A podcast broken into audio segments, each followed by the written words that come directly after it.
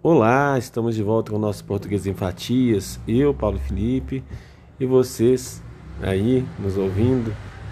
Depois de um longo tempo, mas estamos agora aqui para falar nesse dia tão especial dos namorados sobre uma coisa muito importante, sobre concreto e abstrato, não o que é concreto e que é abstrato para a língua e hoje então vamos falar então dessa palavrinha, de algumas palavrinhas que são concretas e algumas palavrinhas que são abstratas. Hoje, dia dos namorados, falamos do amor. E o amor nada mais é do que um substantivo abstrato. Por que ele é abstrato? Porque o amor exige que se faça algo para que ele exista. O amor é um substantivo que tem sua dependência, sua existência, melhor dizendo, dependente de outro. Se você quiser saber que é um substantivo abstrato, basta você pensar assim: depende de outro para existir? É abstrato. Se não depende, é concreto. Se isso for difícil ainda para você, pensa o seguinte: eu consigo imaginar? Então, é concreto. Não consigo imaginar é abstrato.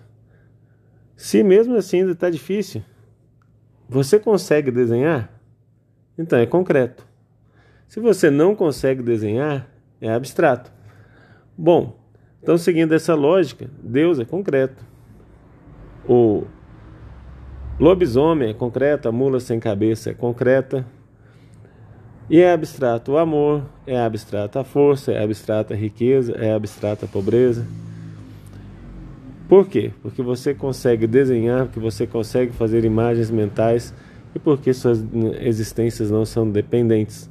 As dos primeiros e as dos segundos, sim, elas são dependentes.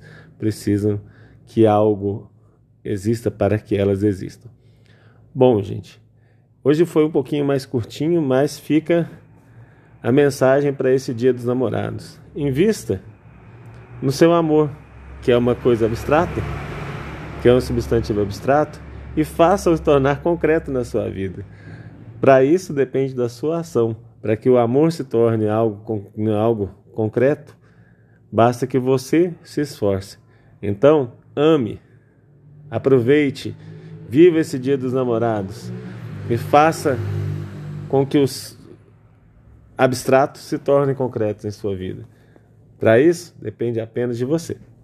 Um grande abraço e até o próximo podcast Português em Fatias. Comigo, Paulo Felipe, e com vocês, se Deus quiser.